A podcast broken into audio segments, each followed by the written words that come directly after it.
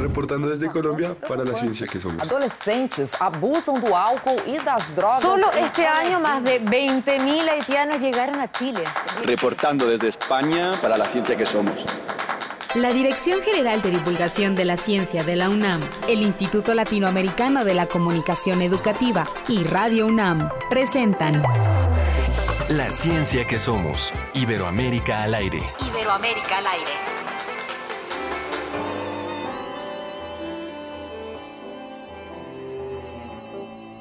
¿Cómo ha pasado el tiempo? De pronto tan violento. La risa borrada en fin de mí. Pues no siento nada aquí. No late nada aquí. No se oye nada aquí. No vuelvas ya por nada. Oh, oh, oh, oh. Ya no me veo igual en ti. Y no me gusta verme así. Se rompió el cristal este ¿Qué tal? ¿Cómo le va? Muy buenos días. Buenos y tamaleros días. Le damos en este viernes 2 de febrero. Saludos a mi compañera Sofía, ¿cómo estás? Hola Ángel, Ángel Figueroa, buenos Sofía días. Flores. Nos da mucho gusto saludarles a todos los que nos escuchan en México a través de Radio UNAM y a través de otras emisoras hermanas como es la del Instituto Politécnico Nacional, las emisoras de la zona Ñañú, otras emisoras que nos transmiten en Tabasco, por ejemplo, pero también, por supuesto, a, a otras emisoras y al público que nos escucha en América Latina a través de diferentes estaciones y también a través de la repetición de este programa La Ciencia que Somos. Hoy, eh, en un día que en México, pues todo mundo sube unas cuantas calorías, ¿verdad? Sube unas cuantas calorías por los tamales que, que, tradicionalmente se comen, pero el tamal no solamente es tradición de México, también es una tradición de muchísimos países de nuestro continente y por eso hoy vamos a hablar un poquito de eso. Pero cuéntanos, Sofi, de qué, qué música estamos escuchando. Una música que, por cierto, nos, pro, nos propuso eh, Cecilia Figueroa desde Nueva York. Cuéntanos, por favor. Estamos escuchando a Cultura Profética, que es una banda de reggae originaria de Puerto Rico. Y bueno, tiene algunos toques roots de reggae, razón por la cual suenan así, tan tranquilitos para empezar este viernes tamalero como dice Ángel. Les recuerdo las redes sociales que vamos a estar manejando y que manejamos todos los días del programa. Estamos en Facebook como La Ciencia que Somos y en Twitter estamos como arroba Ciencia que Somos. El hashtag del día de hoy va a ser MeToo que va en corriente con esta participación que ha venido desde otros países y que refuerza el papel que jugamos las mujeres en la sociedad. Vamos a tener justamente en la mesa de discusión uno de estos temas, pero bueno, mejor vamos a, hablar de lo que vamos a estar teniendo en el programa el día de hoy para que les contemos. Del tope al fondo, cómo ha caído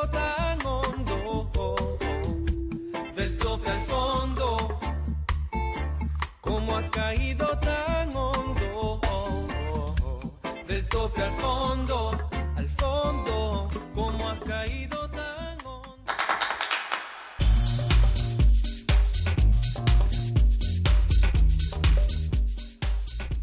Desde España, como cada semana, vamos a tener a nuestro corresponsal José Pichel que nos va a traer las noticias desde la Agencia de Noticias para la Divulgación de la Ciencia y la Tecnología, DICIT. También, como se lo comentábamos al principio, eh, con motivo del Día de la Candelaria y de esta tradición de los tamales, vamos a hablar con diferentes especialistas de Colombia, Venezuela y México que nos hablen sobre este alimento y la tradición ancestral en, nuestro, en nuestra región. También, como les comenté, en la mesa redonda vamos a estar con la licenciada Isabel Fulda Graue, del Grupo de Información en Reproducción elegida GIRE, con la maestra María de la Paz López Barajas, quien es directora general de Institucionalización de la Perspectiva de Género en InMujeres, y vamos a estar hablando vía telefónica con la doctora Soledad Cutil, del Instituto de Ciencias Antropológicas de la Universidad de Buenos Aires. Como les comenté, vamos a estar manejando el hashtag MeToo, porque ellas nos van a hablar del acoso sexual que vivimos las mujeres todos los días y para que no perdan, bueno, también no vamos a perder de vista que hay acoso para los hombres, pero bueno, en este caso el movimiento es más hacia las mujeres. Y por supuesto también eh, hay una noticia que en las últimas semanas, la semana pasada se tocó eh, brevemente, fue de, eh, de, mucho interés para los públicos, que es el, la clonación que realizaron en China de dos monos. Por primera vez, dos primates fueron clonados y vamos a hablar con el doctor Diego Cortés del Centro de Ciencias Genómicas de la UNAM porque es un tema polémico y es importante tener información sobre los alcances de esa investigación de eh, científicos chinos. Queremos escuchar tu voz. Márcanos a los teléfonos 5536-8989 o 5536-4339. La ciencia que somos. Iberoamérica al aire. Reporte desde España. Agencia Iberoamericana para la Difusión de la Ciencia. Visit. ya lo cambió, pero está muy serio. Bueno, ahora sí tenemos aquí enlazados hasta Salamanca a nuestro amigo José Pichel. ¿Cómo estás, José? Hola Ángel, ¿qué tal? Buenas tardes, buenos días para vosotros. ¿Cómo van los climas por allá, por, por España, por Salamanca? Siguen teniendo fríos importantes, ¿verdad? Bueno, pues eh, la verdad es que sí. De hecho, este fin de semana se espera que haya bastante nieve, bastante frío. Y bueno, quien más, quien menos, tenemos así algo de resfriado, de catarro, de gripe. Eh, pero bueno, es lo que toca en esta época del año y, bueno, hay que hay que estar satisfecho también con que nieve, con que llueva, porque eh, venimos de una gran sequía aquí en España y también es algo muy necesario. Acá, José, en México, eh, afortunadamente ha ido mejorando un poquito el clima y hoy es un día que tiene que está vinculado con el Día de Reyes. Déjame contarte que ustedes eh, exportaron hacia México eh, la tradición del roscón de Reyes. Acá le llamamos la rosca de Reyes. Y acá se colocan niños que representan que representan al niño Dios y, y el 6 de enero que se parte a quienes le les toca el niño de la rosca de reyes, tiene que eh, invitar tamales, que es un, alimento muy, muy de la región, a, las personas con las que parte la rosca el día 6. ¿Allá qué pasa con, cuando parten la rosca? ¿Hay algo similar, no? Pues eh, no, la verdad es que no. Aquí eh, el único efecto de, la rosca es que eh, te puede tocar una sorpresa, eh, un regalo, o te puede tocar el ABA, que significa que tienes que pagar tú eh, la rosca, el, el roscón de Reyes, como lo, llamamos aquí. Bueno, pero se queda limitado al evento de la rosca. Quiere decir que también eso posiblemente se heredó, el que, el que la rosca traiga algo, escondido, también venía junto con la rosca, válgala. Solo que aquí en Latinoamérica cualquier pretexto es bueno para comer, entonces nosotros le agregamos el factor tamal a la rosca de Reyes, ¿verdad? José, es un gusto tener... bien. Muy bien, es un gusto como siempre tenerte aquí con nosotros. Por favor, ¿qué te parece si comenzamos con las noticias de la semana? Muy bien, pues podemos empezar en Argentina, eh, porque allí eh, investigadores del CONICET, que es eh, bueno pues la institución de investigación más, más importante del país, eh, nos traen, eh, bueno, yo diría que una buena noticia. Es una unión entre tecnología y psiquiatría, que son dos mundos que a veces nos parece que están muy alejados, pero que en este caso dan un resultado muy interesante. Y es que han conseguido eh, realizar una aplicación para teléfonos móviles, como decimos nosotros, o celulares, que también se dice en, muchos países, creo que ahí en México lo llamáis celular. ¿Y qué se hace con esa aplicación? Bueno, se puede detectar pacientes de esquizofrenia. Esto eh, es muy importante porque los investigadores eh, creen que puede eh, servir para ofrecer un diagnóstico temprano y que incluso sea una herramienta útil para los propios profesionales, que ante un paciente, pues al hacerles hablar, puedan detectar si a través del discurso, a través del habla, tienen algún síntoma que se pueda relacionar con la esquizofrenia. ¿Qué sería? como, como algún, algún síntoma de cierta incongruencia a la hora de hablar o algo tiene que ver con el tono de la voz? Exactamente. Eh, es más bien eh, sobre el discurso del hablante, la coherencia de su discurso, los verbos utilizados y este tipo de cosas. Mm. Em, todo esto viene de una investigación anterior en la que analizaron textos de pacientes que tenían esquizofrenia y eh, bueno vieron exactamente cuáles son los rasgos en los que se nota en la forma de expresarse de una persona y vieron que incluso podían predecir a través de esos textos qué pacientes finalmente iban a desarrollar este problema, ¿no? Entonces, eso lo han aplicado a una a una app, a una aplicación eh, para móviles y eh, el resultado es todavía un prototipo, pero es eh, realmente interesante. Además, esta noticia que, como os digo, viene de, Argentina, me recuerda también una investigación que se está desarrollando aquí en Salamanca, enfocada en este caso al Alzheimer. Y es que aquí los investigadores creen que eh, las personas que tienen un Alzheimer incipiente eh, también ven distorsionada su forma de hablar, en este caso sí es también a través del tono de la voz y, y, bueno, diversas percepciones eh, mucho más detallistas y que, eh, bueno, pues eh, la voz puede ser un buen instrumento para detectar de forma precoz el Alzheimer. Y qué bueno que mencionas el Alzheimer porque me recuerda una publicación que salió recién el 31 de enero en la que un grupo de científicos japoneses y australianos están poniendo una prueba para detectar, eh, bueno, que sea una prueba temprana de detección también de Alzheimer, pero con cuestiones sanguíneas. Entonces, se está haciendo mucho trabajo en el tema psiquiátrico. Pasamos al siguiente tema, José. Bueno, pues el siguiente tema es una enfermedad, ahora que mencionamos lo del Alzheimer, es una enfermedad eh, que también es neurológica, que también eh, tiene que ver con, este campo que tanto se está investigando eh, últimamente, y es el Parkinson. Y la noticia nos lleva hasta Colombia, exactamente a la Universidad Nacional de Colombia, y es que, bueno, pues han desarrollado eh, digamos, una, una investigación sobre la estimulación auditiva para rehabilitar la marcha en pacientes que tienen eh, Parkinson. Eh, sabéis que bueno que el Parkinson sobre todo afecta a los movimientos de las personas de, de, muy diversa manera. Hay alteraciones del equilibrio, de la motricidad, hay lentitud en los movimientos, y eh, bueno una serie de temblores también se manifiesta de muchos de muchas formas a través del movimiento no y qué es lo que pasa que la farmacología no está muy desarrollada todavía no da respuestas eh, satisfactorias a, todos estos problemas. Entonces, la estrategia de investigación de eh, muchos expertos apuesta por la rehabilitación motora, por tratar de restaurar esos movimientos que van perdiendo las personas. Y esta investigación se centra en eh, ayudar a que a través del sonido, a través de los movimientos, eh, a través de los sonidos que, eh, digamos, pueden ser rítmicos, pues eso se puede aplicar a los movimientos de las personas.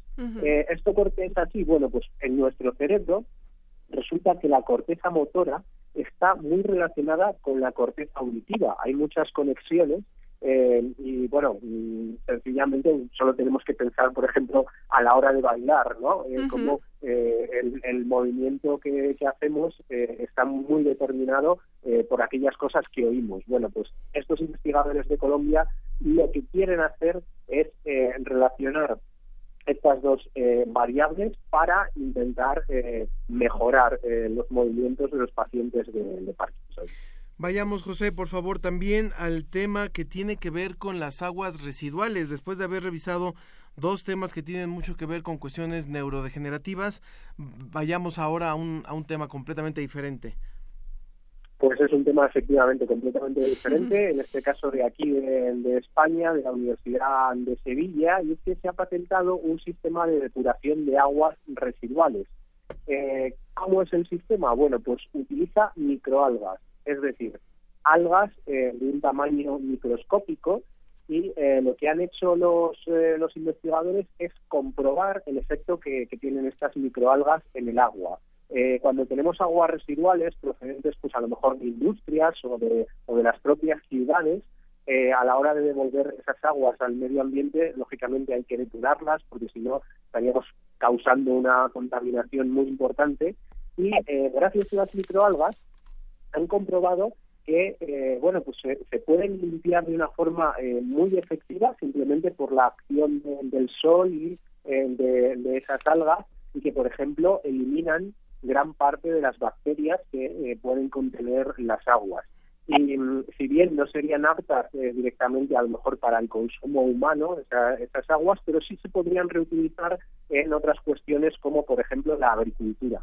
El regadío esas aguas ya una vez desinfectadas gracias a estas microalgas, pues eh, serían perfectamente utilizables para el riego en terrenos de agricultura. Muy bien, pues muy interesante siempre la contribución que debemos hacer para cuidar este planeta y también para cuidar nuestra propia salud. Entonces, todas estas tres noticias que nos trajiste el día de hoy vienen muy en pertinencia para todo este tema que es el cuidado. José Pichel, de la Agencia Iberoamericana para la Difusión de la Ciencia y la Tecnología, DICIT, te agradecemos mucho la participación de esta semana. Bueno, muchas gracias a vosotros. Ya sabéis que es un placer eh, siempre poder eh, participar y, poder eh, saludaros a, a, vosotros y a toda la gente que nos escucha ahí al otro lado del océano. Un abrazo, un abrazo y ya, ya probarás los tamales mexicanos, ¿eh? Muy bien. No le pondremos mucho picante, te lo prometemos.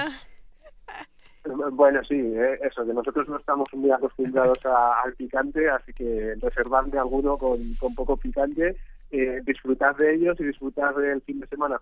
Claro que sí, pues muchísimas gracias. Cuídate mucho, José. Gracias, un saludo. Hasta luego, muy buenas tardes. Entrevista. Entrevista.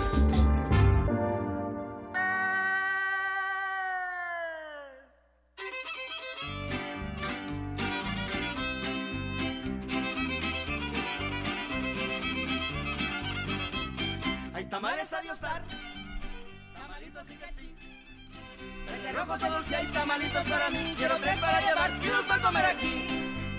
Hay tamales a dar, tamalitos y que sí. de rojos de dulce hay tamalitos para mí. Quiero tres para llevar y dos para comer aquí. Chale tamales, chava, ánimo, tamales. ¿Cuántos tamales se piensa comer hoy? ¿Tú cuántos? ah, mira, Claudia dice que 10, pero yo la verdad sí quiero guardar la línea. Uno. Yo, Nadie me cree. Yo de Claudia lo dudo. Yo de Claudia, nuestra productora, lo dudo porque ella siempre cuida muchísimo. Lo que compra el tamal te gusta mucho. Muy bien. Ah.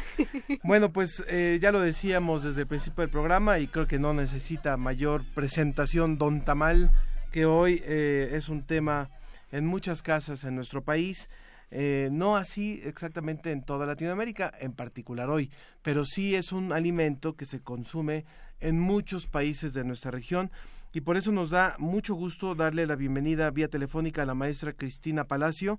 Ella es cocinera e investigadora mexicana. Cristina, ¿cómo le va? Muy buenos días. ¿Qué tal, Sofía? ¿Qué tal, Ángel? Buenos días, buenos días a todo el público. ¿Cómo están? Hola, maestra, muy bien. Muchísimas gracias por tomar nuestra llamada y por eh, poder hablar con usted acerca del, del peso que tiene esta tradición más allá del gusto que nos da comerlo, más allá de la variedad de los tamales que hay. Pues el tamal y el maíz están vinculados con la historia gastronómica de toda América Latina. Así es, y principalmente en México es el tamal ha sido el alimento tradicional en todo nuestro país y definitivamente en todas las culturas, dado que desde la época prehispánica ya eh, Fray Bernardino de Sagún describe una gran cantidad de ellos y además no solo describe el, el, tipo y la forma de los tamales, sino también a las tamaleras que los vendían en las en las calles y en los tianguis y las celebraciones que estaban relacionadas con muchos de estos tamales, como lo vemos ahora que actualmente también estos tamales están vinculados con muchas de nuestras celebraciones, de nuestros ritos y además también, pues principalmente en la fiesta que nos ocupa el día de hoy, ¿no? La Sí. fiesta de la Candelaria. La del 2 de febrero. Así Eh, es. Maestra, permítame detenerla un momento. También tenemos en la línea a María de Los Ángeles Caña. Ella es especialista en repostería y de la región andina de Venezuela. Hola, Ah, muy bien. María de Los Ángeles. Hola, muy buenos días, encantada de estar con ustedes. Nosotros estamos más encantados de que tú estés con nosotros para que nos cuentes cómo es esta tradición para ustedes del tamal. ¿Ustedes tienen algún día en específico para celebrar, para comerlo, para reunirse? ¿Cómo es? Sí, te cuento. Nuestro tamal en realidad para nosotros es una yaca y no lo hacemos durante todo el año hasta que llega el mes de diciembre. Y lo comen Cuando en llega- Navidad, ¿verdad? Sí, solamente en Navidad.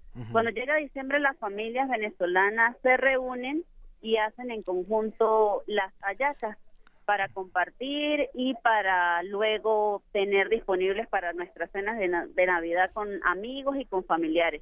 En general, en la región andina, María de los Ángeles, eh, digamos, no solamente en Venezuela, también hay una variedad importante de, de tamales eh, y, se han conver- y son parte de, de- de esta historia gastronómica de la región. ¿Cuáles son otros importantes, eh, otras variedades importantes del tamal que nos pueda describir de esta región en donde usted, de donde usted creció? Bueno, este te comento. En, en general, el- la yaca, en términos generales, es la misma en todas partes. Varía por región, por decirte que nosotros co- no cocinamos las carnes antes de colocarla en la masa, sino que va a cocción luego de preparada la, la, la yaca. En otras regiones sí lo cocinan, eh, por lo menos nosotros colocamos garbanzos, en otras regiones no. Son variaciones muy pequeñas, pero en esencia eh, la yaca es la misma que es la que utilizamos para diciembre.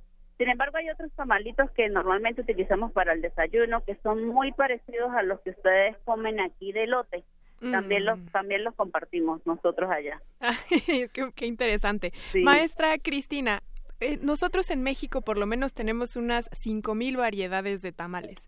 Pues yo creo que sí. ¿Cómo? Pues si no es que eh, me parece el número poco. Ponte a pensar en la cantidad de, de climas, de regiones y de culturas que tenemos en nuestro país y en realidad a veces muchas veces cada familia tiene su propio tamal con una con un tipo de envoltura, con un tipo de preparación, con un tipo de cocción, etcétera, ¿no? Sí, y si a eso además agregamos que tenemos muchos que decimos eh, el tamal no solamente es con masa, sino también están los michotes, están los mextrapiques, que muchos de ellos están envueltos igual en hoja de maíz o en hoja en las en las cutículas del, maguey, como en el caso del michote, o en el caso de muchos de los mextrapiques o de los pixles que se hacen en las zonas costeras, que pueden llevar pollo, rana, carne de iguana, etcétera, ¿no? Sin que incluya eh, la masa. Yo les preguntaría algo a las dos, eh, Cristina Palacio, mexicana, eh, cocinera, y Dolores Zabaleta, socióloga, perdón, María de los Ángeles Caña, especialista en repostería eh, venezolana. Eh, cuando vemos eh, socialmente, una, una pregunta que tiene más que ver con lo, con lo social, cuando vemos cómo en nuestra región se ha ido perdiendo la tradición de muchos alimentos, se ha ido perdiendo, por ejemplo, el consumo de frijol y han ido predominando las sopas instantáneas, han ido predominando las hamburguesas, las pizzas y mucha de esta comida rápida. ¿Por qué el tamal se ha defendido? Pues, bueno, no sé, ¿qué- ¿quién empezaría primero? Dejemos a, la, a, la- a nuestra invitada. Por favor, Ángeles, Sí. por favor. Bueno, este, te digo que, que sí, tal vez coincido contigo en la parte de que en el día a día, creo que por cuestión de tiempo, las personas, y me incluyo, hemos dejado por facilidad, pues, a un lado las, las comidas sanas, las comidas eh, con tradición, por ir a lo más rápido. Pero en Venezuela, particularmente en diciembre, todas las familias comen hallaca.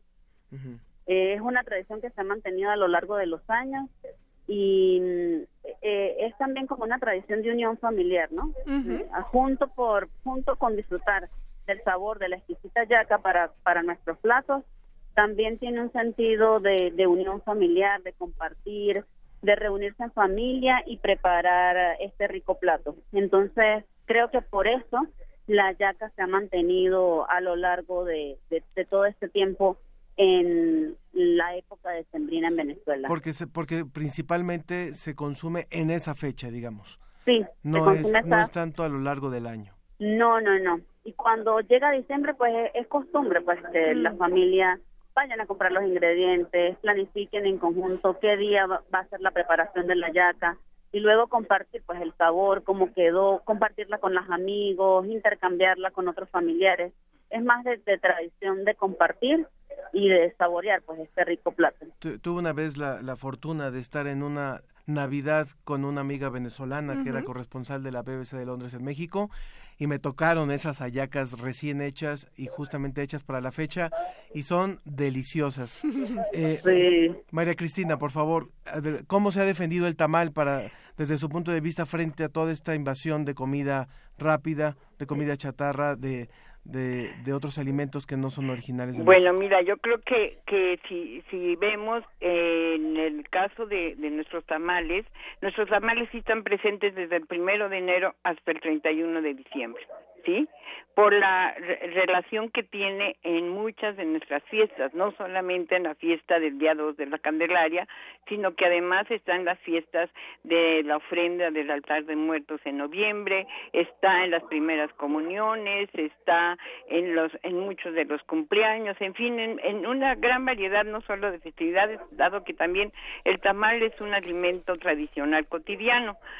Además de ello, tenemos que ponernos a ver que a pesar de las influencias que hemos tenido de Halloween y de otro tipo de cosas, nadie se resiste a un buen tamal. Incluso la cocina que ahora llamamos de vanguardia ha creado tamales incluso veganos. Sí, hay hay lugares donde se han especializado en tamales veganos o tamales donde donde mucha gente piensa que la manteca de cerdo es dañina y entonces los hacen con otro tipo de de grasa o incluso con harina de arroz, eh, ya si no se utiliza maíz, en fin, para nosotros el tamal sí es parte totalmente de, de, nuestra cultura, es un es una preparación tradicional aunado a lo que es un buen chocolate espumoso Mm, un o un atole. excelente atole. ¿no? Claro, por supuesto. En el tema eh, que tocaba María de Los Ángeles, ella mencionaba que una de las razones por la que el tamal o, o la hallaca más bien ha sobrevivido es por esta cuestión que se asocia con la festividad. Y eso me llama mucho la atención, tanto para México como para ustedes en Venezuela. La, el tamal se asocia con la religión. ¿Cómo es eso para ustedes por allá? Con Bueno, una fiesta Con una religiosa. fiesta religiosa, quiero decir. Sí, sí, nosotros no lo celebramos específicamente para el 2 de febrero. Sí, no, no, no. sino, sino sí lo celebramos Navidad. para, para Navidad y, y- y sobre todo el 24 de diciembre, que es el día del nacimiento del niño Jesús, pues eh, es representativo, pues que cualquier persona que venga a tu casa, tú le ofrezcas una yaca con mucho cariño, con mucho agrado y el compartir en familia, pues para celebrar precisamente la llegada del niño Dios en, esa fecha. Claro, sí, me, me refería también a que tenemos esta asociación de que cuando hay una festividad que por históricamente tiene una relación religiosa, la asociamos con estar con la familia, estar cercanos unos con otros y la comida siempre es un buen pretexto para esto. En realidad nuestra cultura gira alrededor de la comida Por supuesto. y, En- y, en México es sobre todo fundamental. exactamente, sí. Yo eh, quiero despedir eh, por un momento a María de los Ángeles Caña. Muchísimas gracias por haber estado con nosotros en esta conversación. Y bueno, nos debe por ahí unas hallacas el día que quiera. ¿eh? somos somos degustadores este, voluntarios. Me Sí, muchísimas gracias a ustedes por la invitación. De verdad que encantada de haber compartido un poquito de mi país con todos los que nos están escuchando. Y quiero hacer extensiva la invitación para que se acerquen aquí al Museo de Culturas Populares, donde podrán degustar, además de la yaca, de todos los exquisitos mm, variedades pues de tamales que tiene México aquí en el museo. Está, está hoy, está este fin de semana, ¿verdad? Toda la, la Sí, feria. vamos a estar hasta el domingo a las 8 de la noche. Comenzamos a las 10 de la mañana. Muchísimas gracias, Ángeles. Un abrazo, María de los Ángeles Caña, especialista en repostería. Y le pido a Cristina Palacio que permanezca en la línea telefónica. Vamos a ir rápidamente a una pausa eh, eh, del corte, corte electoral y continuamos con esa conversación y con la intervención de nuestra otra invitada de Colombia. No se vaya, por favor, Cristina. No, aquí estaré. Esperando. Continuamos en un momento más con la ciencia que somos. Claro que sí. Regresamos a La, ciencia, que, somos. somos. Iberoamérica al aire. La ciencia que somos. Iberoamérica al aire.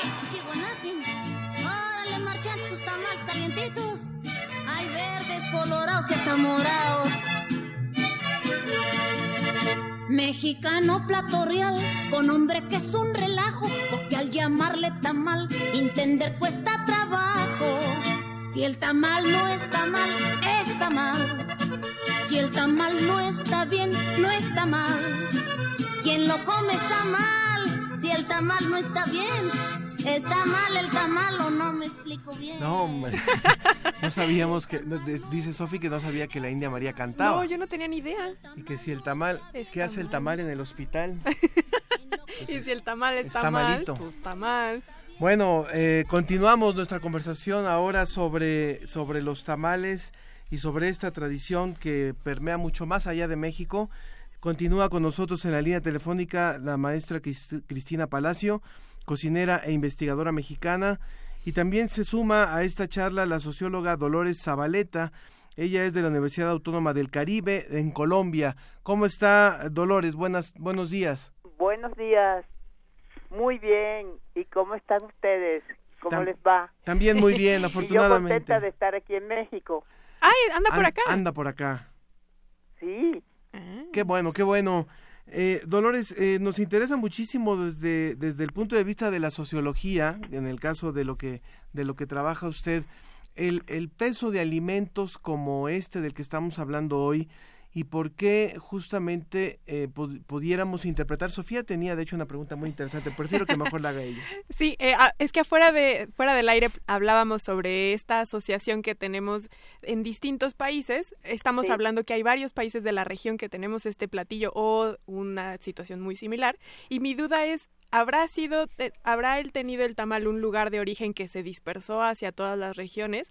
¿O más bien cada una de las poblaciones llegaron a un platillo que es consistentemente similar? Eh, bueno, es posible. Es posible porque da la casualidad que que la, la idiosincrasia de, de este del pueblo Sí.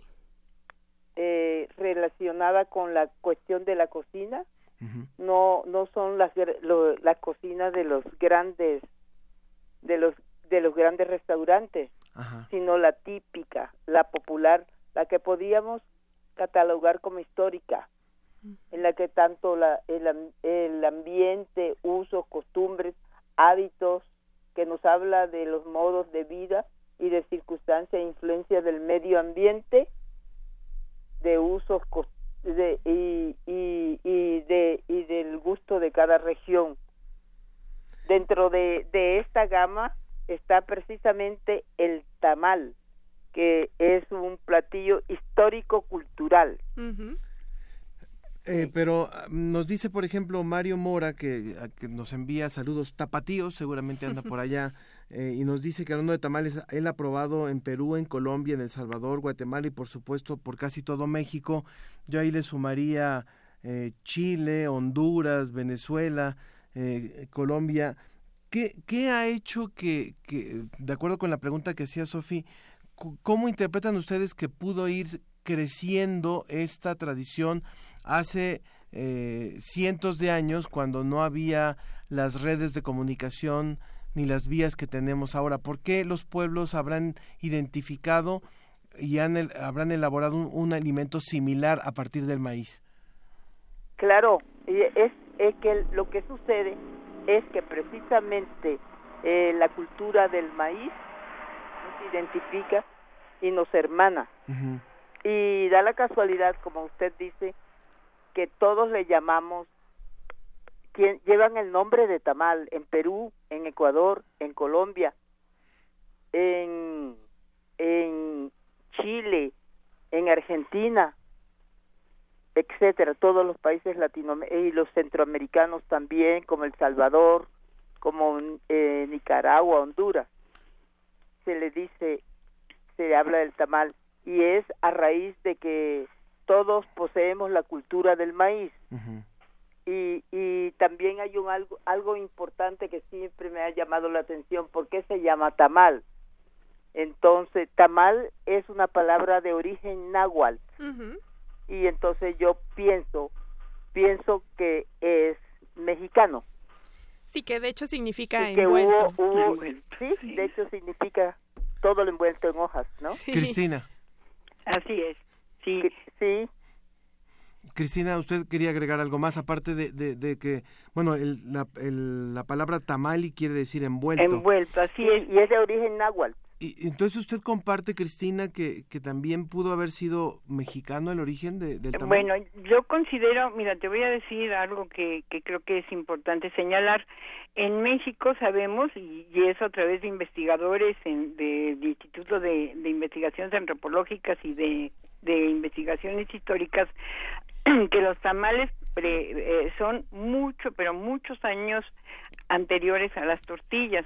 Entonces, al, al manejo del maíz, como dice la, la doctora, que somos culturas del maíz todo, todo Latinoamérica, el maíz de alguna manera eh, era era utilizado en diferentes formas, desde desleído en agua, como sería algún atole muy sencillo, hasta ya teniendo ya el nixtamal como masa, sí, y entonces eso era era era una manera, teníamos las hojas sí, las hojas del mismo maíz, ya sean frescas, ya sean secas.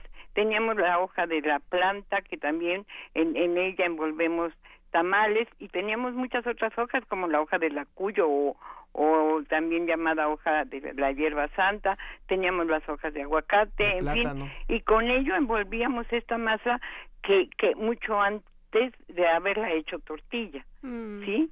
Entonces yo considero que además ponte a ver que las rutas comerciales entre entre el, el gran imperio que en alguna ocasión fue el imperio mexica y las culturas eh, centroamericanas y sudamericanas de aquel entonces tenían un contacto había un contacto y si ya teníamos ese contacto aunque no hubiera redes sociales este se, se va las cocineras somos muy parlanchinas y somos muchas de nosotras somos no tan egoístas y compartimos todos estos conocimientos ¿no? A través de una... de una- exactamente de un modo oral, Sí, sí.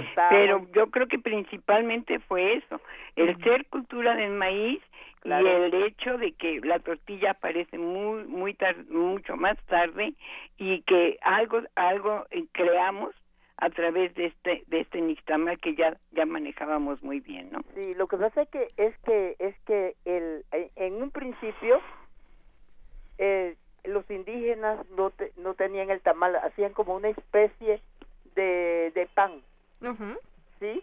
Y después se fue se fue elaborando fue porque el tamal entre otras cosas tiene muchísimas centurias. Es un tamal, yo le diría que milenario, de hace muchos años. Se han encontrado este pues ya lo dije. ¿Cómo?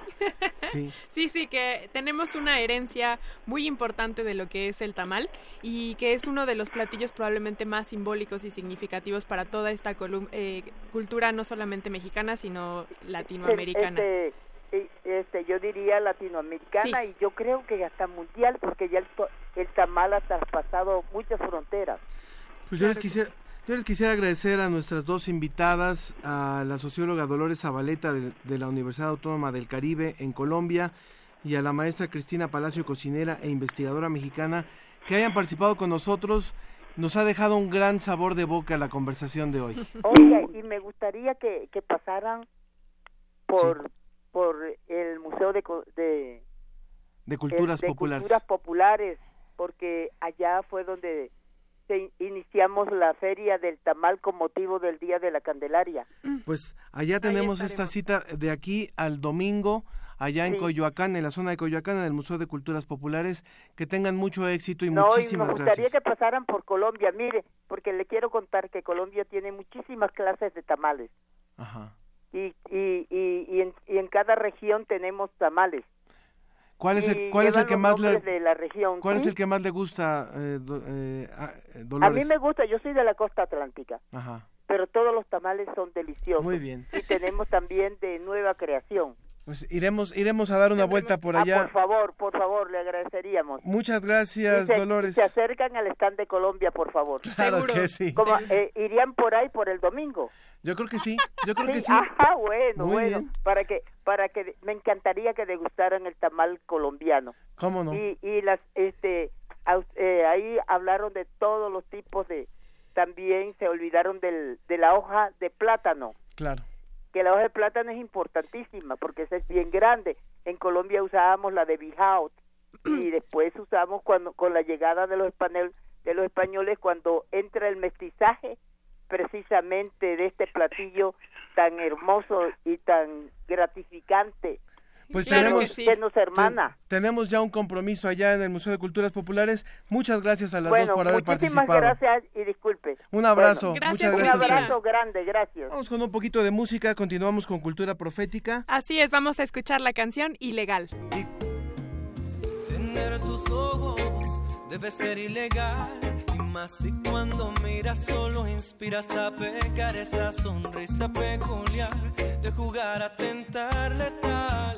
Esos dotes que si sabes cómo usar para matar.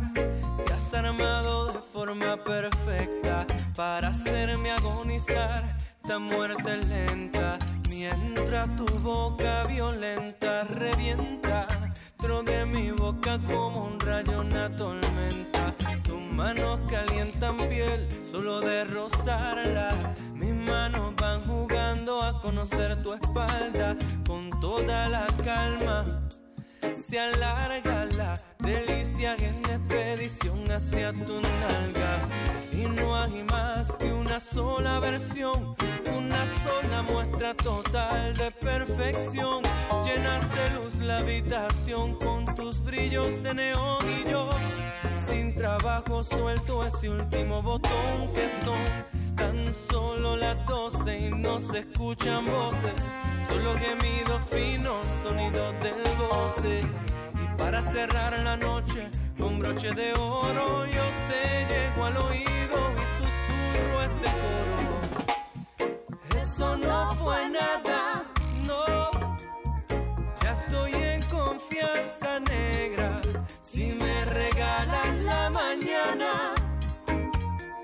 te llevo hasta la noche plena.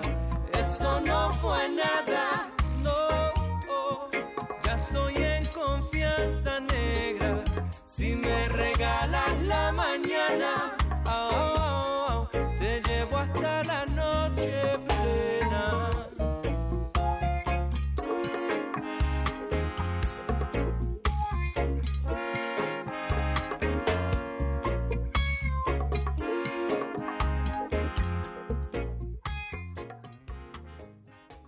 La ciencia que somos. Iberoamérica al aire. Queremos escuchar tu voz. Márcanos a los teléfonos 5536-8989 o 5536-4339. La ciencia que somos. Iberoamérica al aire. Es María Angelina Rodríguez y tengo 56 años.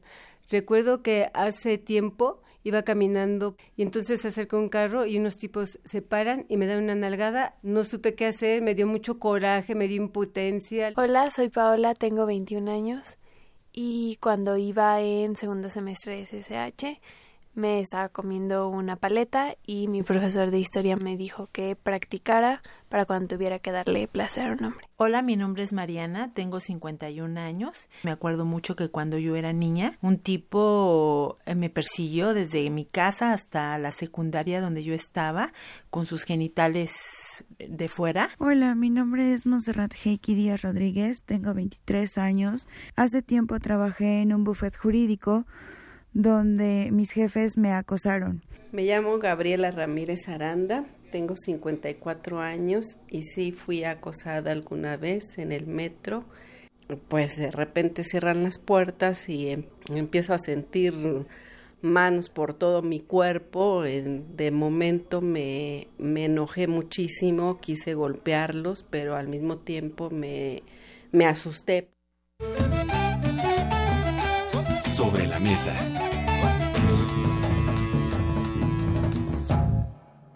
Continuamos en la ciencia que somos y bueno, nos da muchísimo gusto que ya estén con nosotros eh, la doctora Soledad eh, Cutuli, bueno, ella va a ser en un momento más vía telefónica, perdón, pero también ya están aquí, perdón, presencialmente la maestra María de la Paz López Barajas, directora general de institucionalización de la perspectiva de género en Inmujeres.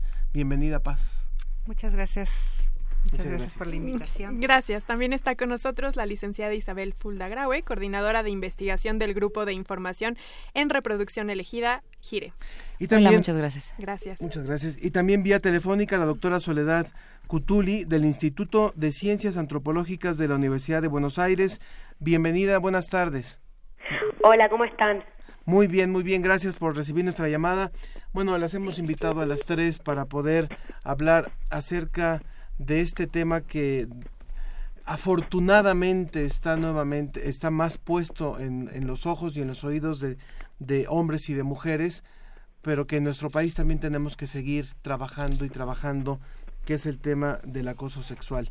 Eh, a mí me gustaría que tu- tuviéramos la, libertad de, de- de interrumpirnos, de, Mm. de comentar, no, no es una charla así tan... Directa, tan- uno a uno. tan rígida, pero sí es lo importante que podamos eh, intercambiar con el público puntos de vista sobre eh, eh, lo que está pasando en nuestro país y, y lo que no he- lo que no hemos dicho en nuestro país.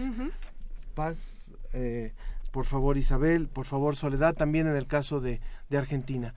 Eh, esto que ha ocurrido en Estados Unidos con esta campaña de Me Too nos ha, ha visibilizado un problema. ¿Realmente lo tenemos visible en México? Eh, pues supongo Isabel. que para, gracias, para empezar desde una perspectiva optimista, digamos, yo coincido con lo que decías inicialmente. Creo que es un quizás un buen momento político ahorita en México. Creo que el tema del acoso y la violencia en general contra las mujeres es terrible, lo ha sido desde hace mucho tiempo, pero sí creo que estamos en un momento en el que estamos empezando a discutirlo de manera mucho más puntual, ¿no? Y yo diría no solamente a partir de esta discusión de Me Too, sino creo que en general ha habido un movimiento en México y en Latinoamérica bastante propio que se ha dado desde hace unos dos o tres años de manera pues al menos más fuerte de lo que estaba antes y creo que eso es una cosa a rescatar. ¿Y qué hizo que se detonara la conversación? Bueno, en realidad, en realidad coincido en que en México es algo que se viene discutiendo desde hace tiempo, quizá no de una manera tan fuerte como en este momento que estamos como montados en la ola y bueno y esto tiene que ver con quienes están eh, dando origen o Protagonizando. protagonizando el, el movimiento Eh, en México tiene eh, una connotación muy especial. Eh, sabemos que está muy naturalizado, como en muchos países, el fenómeno, pero eh, pues hay muchos comportamientos asociados al hostigamiento y acoso sexual que han estado denunciados por el movimiento feminista, que han sido atendidos por los organismos internacionales y que han dado lugar a una normatividad en nuestro país muy puntual que no necesariamente tenemos en otros países de América Latina. Creo que el debate que ha surgido a partir de esa normatividad, la ley misma de, de violencia, la ley de, general de acceso de las mujeres a una vida libre de violencia, que nombra este fenómeno, lo convierte en, un asunto este, público, lo convierte, quiero decir, ya lo nombra, ¿no? Y eh, sabemos que esto viene de una convención, la Convención para la Erradicación de todas las formas de discriminación contra la mujer, el hecho de que exista el derecho de que tienen las mujeres a vivir una vida libre de violencia y que la violencia esté eh, considerada como una violación a ese derecho, como un acto de discriminación hacia las mujeres, pues dio un giro muy importante en nuestro país. Y recordemos que en 2007, cuando se publica esta ley, hay un enorme debate. Eh, finalmente es una ley que se sostiene y que ha dado lugar a política pública, no en el nivel que quisiéramos eh, seguramente. Es una ley que tuvo que armonizarse en todas las entidades federativas, pero el tema está presente, eh, el tema está presente y creo que es un buen momento también para abordarlo y para eh, desnaturalizarlo, que ese es el propósito último, digamos, de todo el debate, ¿no? Yo quisiera aprovechar que tenemos a la doctora Soledad Cutuli en la línea para que ella nos cuente cuál es el contexto o la situación que se vive en Argentina. Bueno, escuchando a las colegas este, de allá de México, la verdad es que en Argentina hay algunos puntos en común sobre todo, digamos, la centralidad de los movimientos feministas en generar y en empujar en la, generación de estas políticas públicas que tenemos que decir, hasta el año 2015 eh, pudimos conseguir eh, legislaciones muy progresistas en materia de cuestiones de género. Eh, tenemos un programa nacional para prevenir, atender y erradicar la violencia de género, tenemos una ley de identidad de género de vanguardia, matrimonio igualitario, tenemos una serie de legislaciones, como yo decía, progresistas, pero a la vez el contrapunto y además, digamos, una masividad en lo que se llama el movimiento Ni Una Menos, eh, desencadenado este, desde el año 2015 a través de, las redes sociales, pero también a, eh, a, través de grandes manifestaciones en las calles de no solo de la ciudad de Buenos Aires, sino de las principales capitales del país, para, digamos, repudiar masivamente eh, los femicidios y la avanzada este, en temas de, violencia de género. El contrapunto a todo esto sería que eh, todos estos avances en materia de legislación no son acompañados por la actualidad de las políticas públicas, sobre todo desde el fines del año 2015 a esta parte, donde la avanzada de la derecha este, y de un gobierno de corte marcadamente neoliberal pone en peligro el sostenimiento de esos programas que habían sido creados por esta legislación de vanguardia. Entonces, si uno no inyecta recursos, si uno no este, coloca como prioridad la ejecución de las políticas públicas, entonces queda solo en la letra de la ley. Eh, lo cierto es que las denuncias por no solo acoso sexual, sino este, violencia de género en general, porque no solo tiene que ver con lo sexual, este, cada año este, son crecientes, eh, que por un lado tiene que ver con que más mujeres se animan a denunciar, pero también tiene que ver con este, la precarización de estos programas que habíamos conseguido, no solo digamos el programa para prevenir y erradicar la violencia de género, sino por ejemplo la ley de educación sexual integral, con reconociendo que esto no solo tiene que tener un abordaje punitivo, este, porque entonces ya estamos hablando sobre el hecho consumado, sino que tiene que tener un abordaje preventivo y la educación en todas las escuelas, en todos los niveles educativos es fundamental. Así que digamos, estamos como en una tensión o, en una contradicción, una creciente visibilidad y masivización de los reclamos, pero una pauperización de los recursos que teníamos y los dispositivos que estaban disponibles. Ahora que las escucho hablar, eh, ustedes hablan de cuestiones legales y de cuestiones que se llevan a un debate legislativo, pero la realidad es que en la calle el acoso ahí está. acabamos de escuchar los testimonios de las mujeres al principio de la mesa que decían Claro, pero yo iba en la calle y me enseñaron los genitales y, y una cosa es lo que se logra a nivel de legal de protección a grandes grupos de mujeres y otra es lo que vivimos todos los días en el transporte público, en la calle, el que te tengas que vestir de cierta manera porque te van a estar chiflando si te pones una falda, por ejemplo. ¿Qué, qué, qué, qué distancia hay entre un tema y el otro? Muy importante. Eh, sí, sin duda, y coincido con nuestra colega de Argentina, eh, es muy importante tener todo este cuerpo normativo. Por supuesto. Porque de alguna manera es un posicionamiento de Estado y sienta y pone las bases. Sin eso es muy difícil. Entiendo. Porque recordemos, hace apenas unos años naturalizábamos todos estos hechos y la respuesta siempre era, incluso en los medios de comunicación, la primera pregunta, pues, ¿cómo va vestida? ¿A qué hora salió? ¿Por qué no la acompañaron? Mm. El tema es el siguiente paso y la implementación.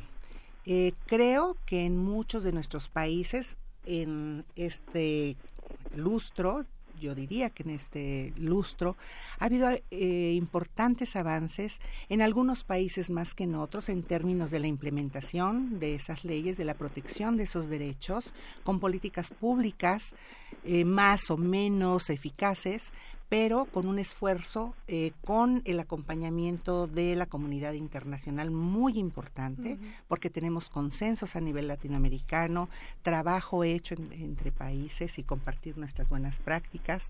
En México, efectivamente, se le han destinado recursos a la política pública para tener una institucionalidad.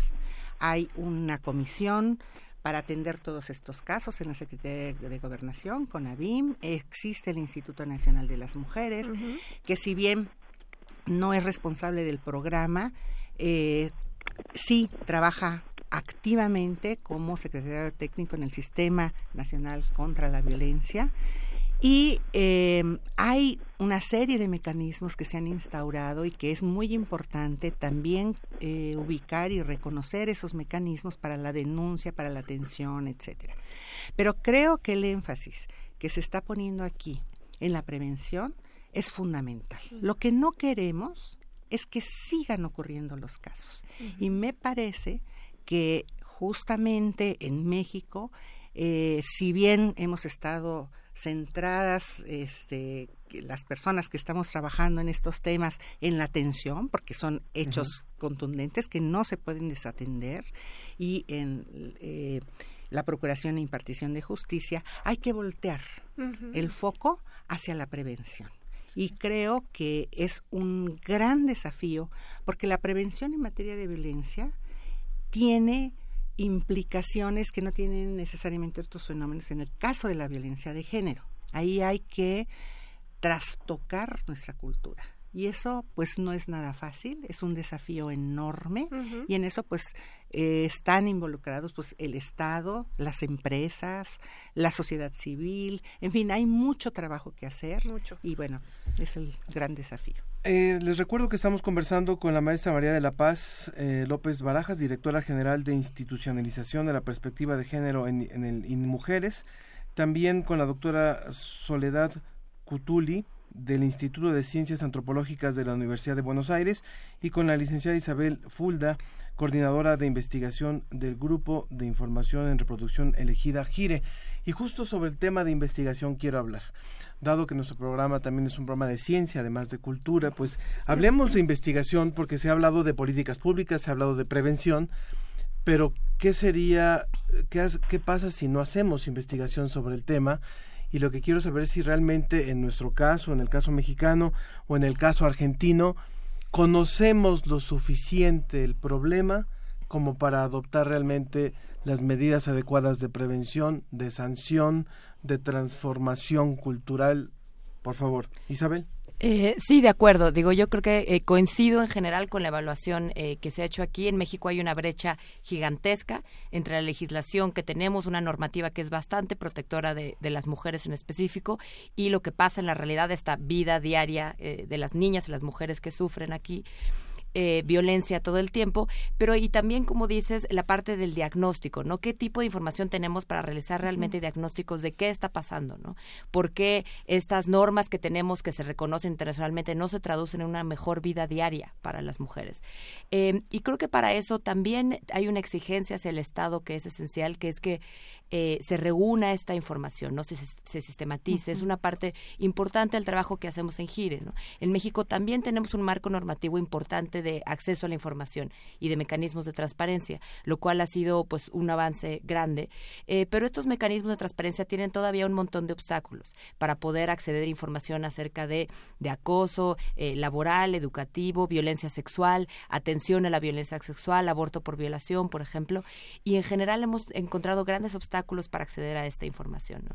Entonces, sí, el, el Estado debe de disponer recursos para programas, políticas públicas, legislación pero también para dar acceso a la información. ¿no? Existe eh, también avances en ese sentido, creo que varias encuestas eh, a nivel federal, por ejemplo, llevas a cabo por el INEGI, han empezado a desagregar información de una manera mucho más útil, pero sí, por supuesto, todavía falta eh, mucho por hacer en ese sentido. Y creo que también es importante, bueno, exigir al Estado, pero creo que aquí las organizaciones sociales, las universidades, también fungen un papel muy importante, ¿no? Para poder retar este tipo de información, exigir, contrastar, análisis con los que nos pueden dar instituciones públicas.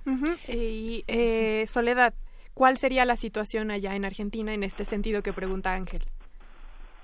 Y mira, yo estoy de acuerdo con lo que escucho de mis colegas, este, sobre todo con la necesidad de transversalizar la perspectiva de género en la ciencia también, o sea, en el Estado, en cada uno de sus agentes, en los operadores judiciales que van a estar atendiendo los casos y también transversalizar la perspectiva de género en la generación de las preguntas de investigación y de los datos que vamos a estar generando para luego informar las políticas públicas. El diagnóstico que yo haría, por un lado, es este, en un contexto en el cual se está desguazando y desmantelando el Ministerio de Ciencia, el CONICET, que es la agencia este, que sostiene la ciencia en Argentina, olvídate eh, de fortalecer la perspectiva de género y olvídate de considerar a la perspectiva de género y los estudios de género como un tema estratégico porque se está volcando todo, digamos, a lo que reditúa en, términos económicos o, a la innovación que tiene que ver con, con transferir a los grandes capitales. Por otro lado, Em, lo que veo como o sea, ciencia con perspectiva de género venimos haciendo, o sea, las feministas estamos en la ciencia, ocupamos los espacios con mucha dificultad porque eh, el ámbito científico sigue siendo sumamente patriarcal, pero en los últimos años hemos podido ocupar lugares. Lo que pasa muchas veces es que se nos getifica, digamos.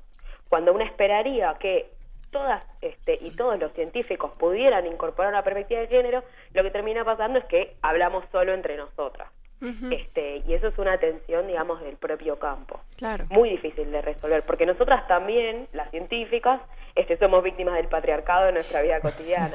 Es algo como tan arraigado culturalmente que no importa el nivel educativo que hayas alcanzado. O sea, ¿Y las no hay doctorado que te salve el patriarcado. ¿Y las científicas también han sido víctimas de acoso?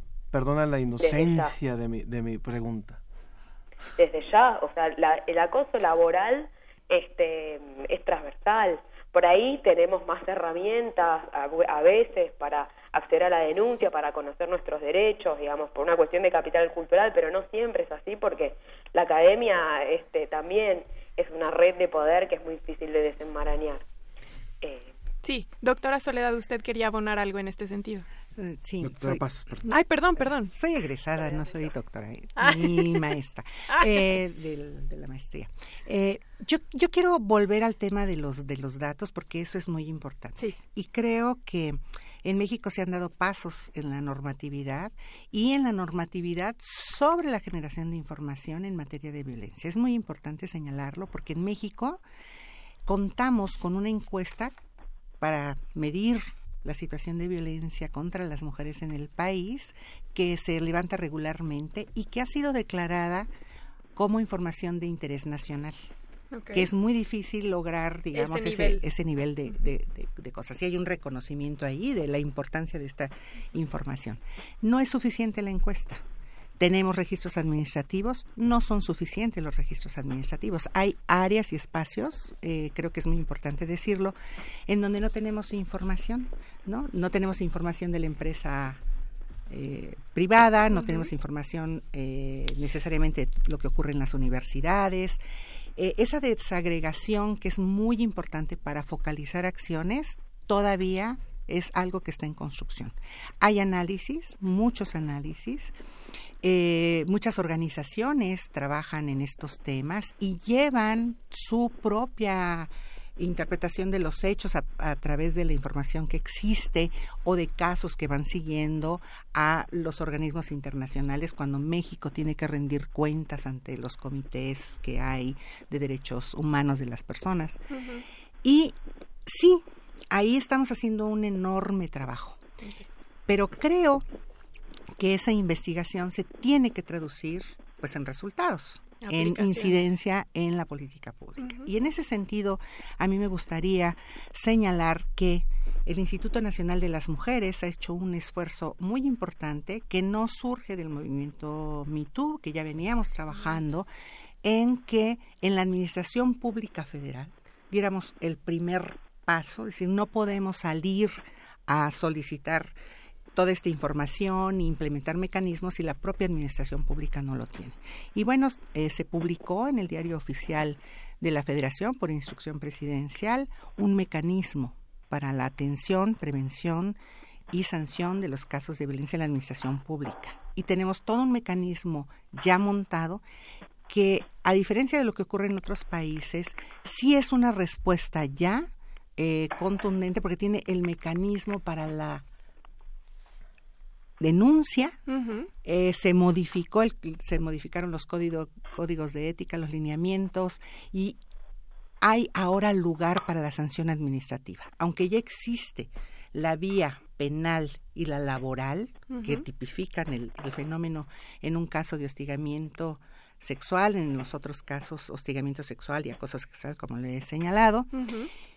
La vía administrativa es muy importante porque muchas veces las mujeres ni siquiera pueden ir a denunciar penalmente o laboralmente. Entonces hay que darle la protección a la presunta víctima para que, para que eso ocurra. Y creo que estos mecanismos que se deben implementar, estamos trabajando también con las universidades en un convenio con ANUYES, pues queremos impulsar que estos mecanismos existan porque son mecanismos de protección, pero sobre todo disuaden mm. dentro de las de las eh, de los centros de trabajo. Y por supuesto esta protección jurídica es muy relevante, pero en el sentido de lo que hablábamos del día a día, eh, también, y eh, me llama mucho la atención que Soledad mencione que parece que este movimiento es de mujeres con mujeres únicamente. Ayer yo leía un tuit que decía, chicas, si ven que hay un hombre en el vagón de las mujeres, aquí en México para contextualizar tenemos un vagón para las mujeres, que decía, chicas, si ven que hay un hombre en el vagón de las mujeres y alguien le pide que se salga de ese vagón, todas apoyen para que se salga este chico del vagón porque al, parecer es un trabajo de todas las mujeres únicamente, ¿no? Entonces,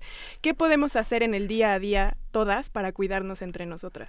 Eh, pues, Isabel. Gracias. Yo creo que hay un montón de mecanismos. O sea, yo diría que sí, el foco principal está en la exigencia, bueno, al Estado y a sus instituciones, pero obviamente también existen otros espacios y otros mecanismos por el cual las mujeres pueden exigir y buscar, pues, llevar vidas libres de violencia, ¿no? Y entonces también creo que habrá eh, espacios, sí, para denuncias penales, administrativas, laborales, pero también habrá espacios sociales que transformar, ¿no? Habrá espacios, las universidades, por supuesto, son, un, son un área muy importante de, de cambio, con no necesariamente depende del Estado y sus mecanismos, ¿no?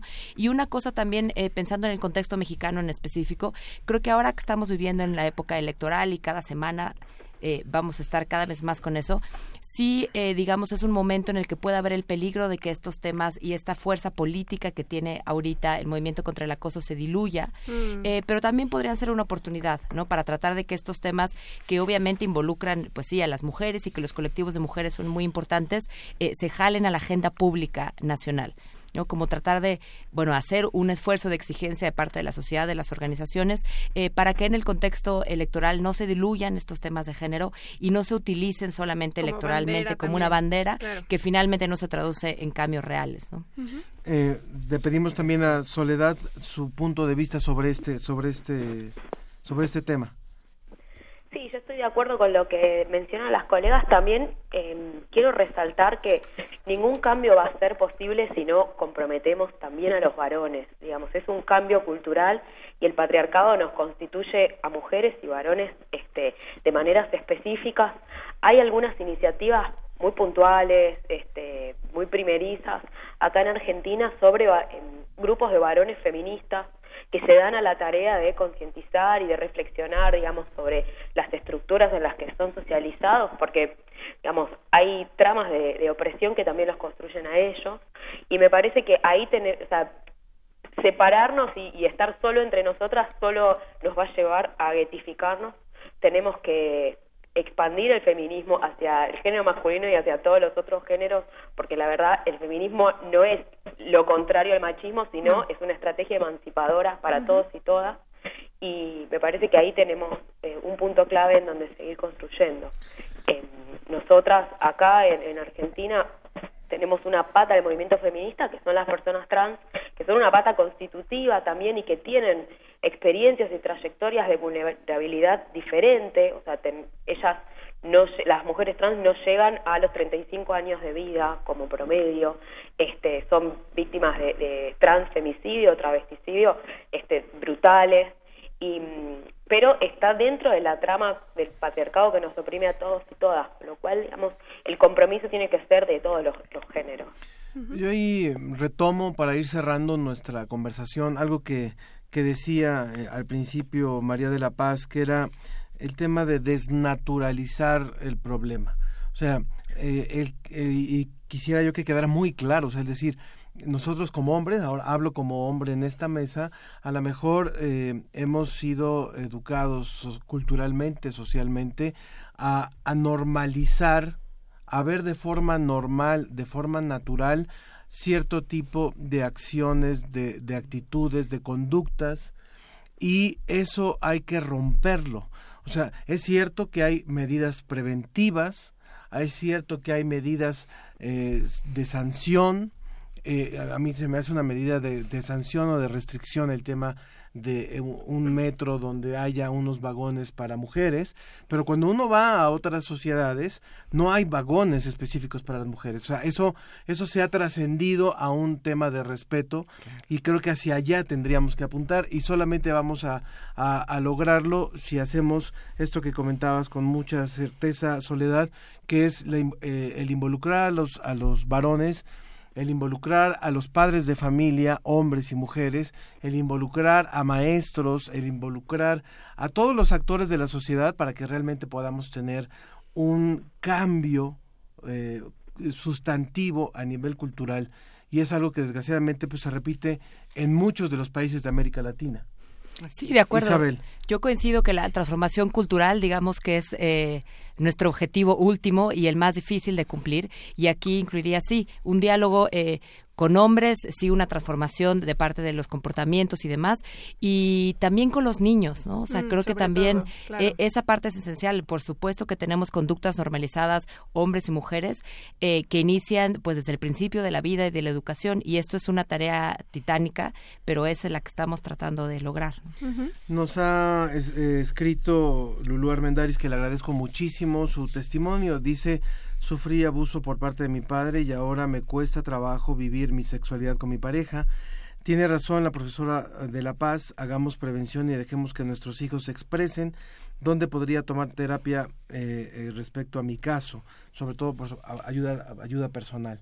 Creo que Gire es una buena opción Eh, bueno, para tener orientación o el mismo Y- en mujeres. ¿no? Sí, bueno, en, en, en Gire tratamos casos eh, específicamente ya de, de violencia sexual y de eh, embarazos fruto de la violencia, en casos de aborto y demás, pero sí, yo creo que el, el en mujeres podrá tener mecanismos de ese tipo. Y con ABIM, si quieren, este, podemos eh, dejarles eh, para Los datos. que- los datos para que se puedan comunicar. Hay una línea telefónica incluso para eh, poder direccionar muy puntualmente este, a las personas En- dependiendo del- de los casos, pero sí, por supuesto, hay atención telefónica en el InMujeres. Soledad, un comentario final, por favor, doctora Soledad eh, Cutuli del Instituto de Ciencias Antropológicas de la Universidad de Buenos Aires. Bueno, ante nada, antes que nada, agradezco esta comunicación, aprendí muchísimo de la realidad este de México. Eh, lo que pude constatar es que es una cuestión transversal a toda América Latina, que podemos tener legislaciones de vanguardia, pero que esas legislaciones hay que hacerlas este, realidad eh, con políticas públicas, con trabajo constante, con recursos, y que como decía una de las colegas, es una tarea titánica que construir sociedades este, menos desiguales eh, nos compromete a todos, nos debe comprometer a todas y todos y que bueno, para eso estamos. Por supuesto que sí. Pues es una pena que tengamos que cerrar esta charla. De verdad, muchísimas gracias a todas las participantes, a la licenciada Isabel Fuldagraue, coordinadora de investigación del Grupo de Información en Reproducción Elegida Gire. Muchas gracias. Gracias por la invitación. A la maestra María de la Paz López Barajas, directora general de Institucionalización de la Perspectiva de Género en InMujeres. Muchas gracias. Gracias, muchas gracias. Muchas gracias. Vamos a, a un poco de música, vamos a, a seguir escuchando a este grupo eh, Cultura Profética. Ahora la, compleci- la complicidad. Continuamos, la ciencia que somos. Y también, espera, Ángel, Venga, también venga. queremos agradecer a la doctora Soledad Cutil del Ah, Inst- yo la- perdón, creí que la había Cutuli. despedido cuando a la, doc- su- la doctora Soledad Cutuli del Instituto de Ciencias Antropológicas de la Universidad de Buenos Aires. Ya se nos estaba escapando, doctora. Acá estoy, gracias a ustedes. No fue discriminación, no, discúlpeme. No, no, No. Fue, fue, fue ahí se nos resbaló. Muchas, Muchas gracias. gracias. Ahora sí vamos a la música.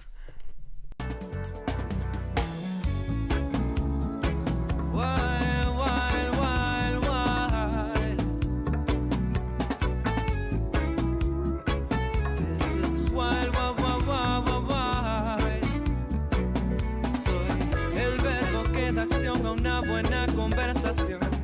Cuando tú me nombras, sientes ganas, soy la nueva alternativa contra contaminación.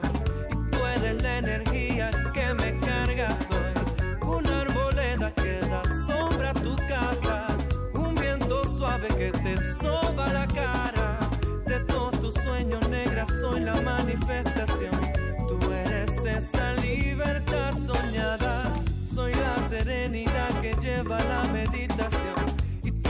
Ese tan sagrado mantra soy. Ese juguito de parcha que te baja la presión. Y siempre que te sube tú me llamas. Tira la sábana, sal de la cama.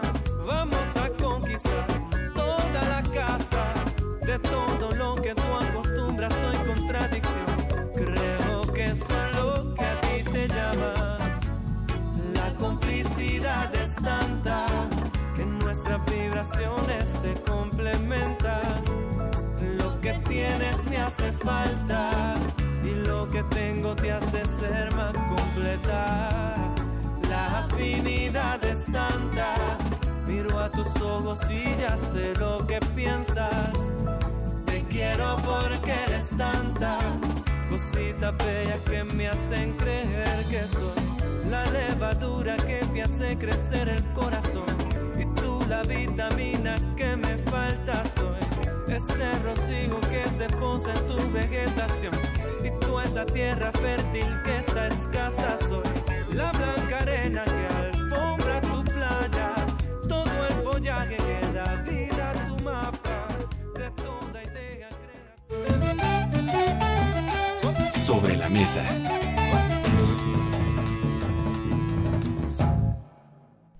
Estamos de vuelta en la ciencia que somos. Queremos recordar que los datos vamos a tenerlos en nuestras redes sociales. Y les recordamos también en nuestras vías telefónicas 5536 8989 5523 5412 nos dice Leticia Aguilar habría que pensar en quién educa o mal educa a los varones para no respetar a las mujeres pues las madres. Ah. Bueno, no siempre, pero no, no, no únicamente, pero sí también es muy importante lo que nos dice. Un y papel también, social. también Gabriela Frank, Gabriel Frank nos dice el tiempo vuela escuchándolos, es ameno e informativo, le gusta mucho el programa, muchísimas gracias. Gracias. Y en el tema de los tamales se quedó pendiente eh, en el Twitter PB Paz BCP, así es su, su nombre o su el, el nickname Ah. es en México el tamal es una comida rápida al menos aquí en el centro del país todas las mañanas hay tamales en las esquinas con la ventaja de ser un desayuno rápido y sustancioso no sé si no sé si sustancioso porque también es bastante calórico sobre todo Mucho. si se combina con pan es una bomba de calorías pero bueno, eh, eh, muchísimas gracias. Ahora tenemos ya en la vía telefónica para cerrar nuestro programa. Por Te- favor. Sí, tenemos al doctor Diego Cortés del Centro de Ciencias Genómicas de la UNAM. Muchas gracias por estar conectado. Hola, doctor. Este, hola, muy buenos días, Sofía Ángel. Muchas gracias por la invitación a hablar en el programa. Muchísimas gracias. Eh, aprovechamos estos últimos minutos porque pues ha sido muy controvertido este tema de la clonación de estos estos dos monquiquis en China y sí, queremos está por todos lados, ¿no? Sí, totalmente. y queremos saber así a bote pronto cuál es la primera reacción que ustedes eh, que están haciendo investigación en genómica tienen al respecto de esta investigación. Miren, sinceramente es una reacción un poco difícil porque por un lado estamos muy contentos de que hayamos logrado científicamente clonar dos primates, pero al mismo tiempo preocupados por todas las implicaciones éticas que esto puede llevar, ¿no? En, en la sociedad y como planteamiento de especie, ¿no? Claro.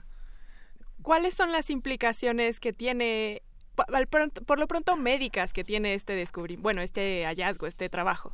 Bueno, justamente los científicos, eh, bueno, de la Academia Científica en China, el objetivo que tenían ellos era justamente clonar una especie cercana al hombre, en este caso los macacos, con un fin simplemente terapéutico.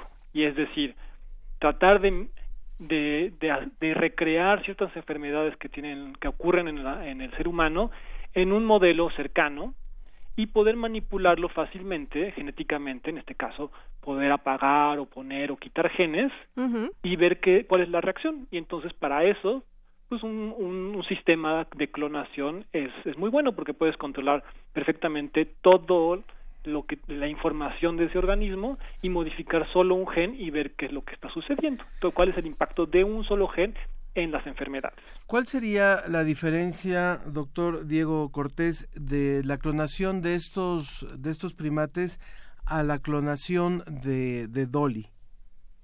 Ah, pues no hay ninguna. En realidad, lo que es exactamente la misma metodología que se usó hace ya varios años, en el 96, para clonar la, la oveja Dolly. Ahora bien, efectivamente hicieron algunas algunos cambios porque la metodología original de Dolly no funcionaba en primates. Entonces lo que hicieron y ahora que está, este, tenemos tecnologías un poco más avanzadas es modificar algunas señales que están sobre la molécula del ADN para hacerla más fácilmente compatible en el proceso de transferencia entre eh, entre dos órganos, ¿no? Sería más bien desde un tejido somático, que es un tejido como digamos el músculo, algo así, a directamente eh, reemplazar el, el, núcleo, la información genética de los embriones. Ahora, Diego, ¿qué implicaciones tiene el que se haya hecho en China y no en algún otro país que está bajo regulaciones internacionales, por ejemplo? Bueno, yo creo que el único país donde se podría haber hecho es justamente en, en China. exactamente, sí. Si hay algún país en el mundo donde se pudo haber hecho este experimento es justamente en China. Entonces, en muchos países, por ejemplo, ya no está permitida la investigación con primates. Exacto. Y excepto en China, en China siguen trabajando sobre todo con macacos. eh, en el Instituto de, de, de Shanghai tienen un criadero especial de macacos y un instituto dedicado exclusivamente al estudio de los macacos con fines de, de, entender lo que le pasa al ser humano, ¿no? Con un modelo cercano. Uh -huh. Ahora, tiene ciertas implicaciones, eh, digamos, éticas, éticas, porque pues la metodología que usaron no es una metodología que funciona al 100%, ¿no? En realidad ellos implantaron 79 embriones, de los cuales solo dos son los dos monitos que vemos, no el Shong Shong y el Juan Juan que vemos por, por, por todos lados en las noticias. Sí. Pero eso quiere decir que tiene una tasa de, de, de éxito esta tecnología del 2.5%, ¿no? Claro. Muy baja, muy baja. Y entonces eso plantea una serie de, de, de, de cuestiones porque es una metodología completa, bueno, profundamente ineficiente y muy arriesgada. Entonces, claro, digamos, don, hablemos un poco de los derechos de los de los macacos en este sentido uh -huh. y las implicaciones que pueden tener si se llegara a plantear un experimento en humanos, ¿no? Claro. Diego, sería muy interesante que pudieras un día acompañarnos acá en la cabina para poder conversar más sobre este tema y sobre lo que está haciendo en investigación en ciencias genómicas en nuestro claro, país. Claro, claro, sí, cuando quieran. y para Muchísimas continuar gracias. con la investigación. Eh, Diego Cortés, del Centro de Ciencias Genómicas de la UNAM, gracias por habernos dado este testimonio con los macacos y por haber estado con nosotros en estos pequeños minutos. Perfecto, muchísimas gracias por la invitación a hablar. Que estés muy Muchas bien. Gracias. Hasta luego. ¿eh? Adiós. Adiós. Bueno, y ahora eh, nos vamos a despedir. Eh, le quiero agradecer a todo el equipo que hizo posible este programa. Eh, es nuestro equipo de siempre, Susana Trejo, Janet Silva, María José Ramírez. Edwin Ramos, a nuestra operación técnica Arturo González y a Claudio Gesto, por supuesto, en la producción general. Le quiero agradecer muchísimo a mi compañera Sofía Flores, que también en la, en la, semana pasada me hizo fuerte haciendo la conducción ella solita del programa.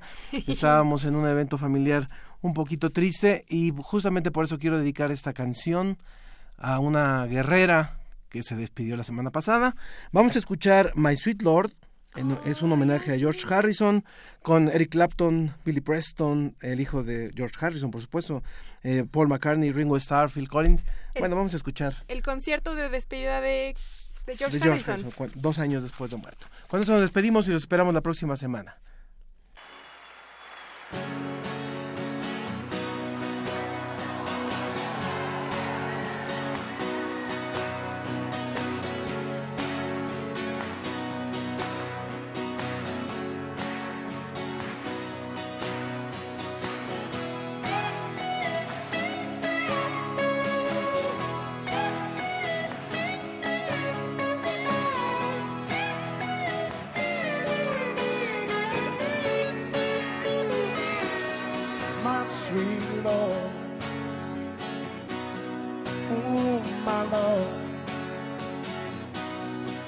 sweet Lord.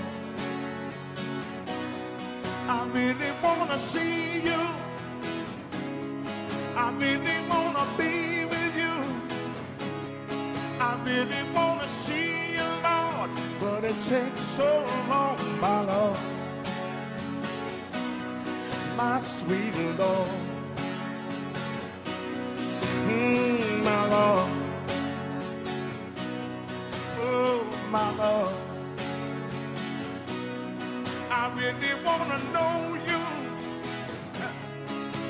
really wanna go with you. I really wanna show you, Lord, that it won't take a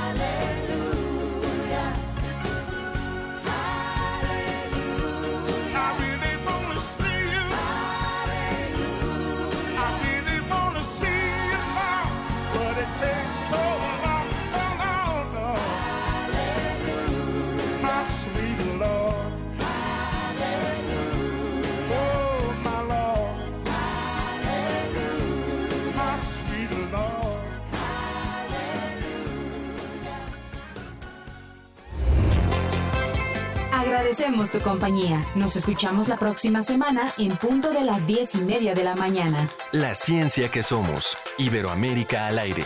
Una producción de la Dirección General de Divulgación de la Ciencia de la UNAM, el Instituto Latinoamericano de la Comunicación Educativa y Radio UNAM.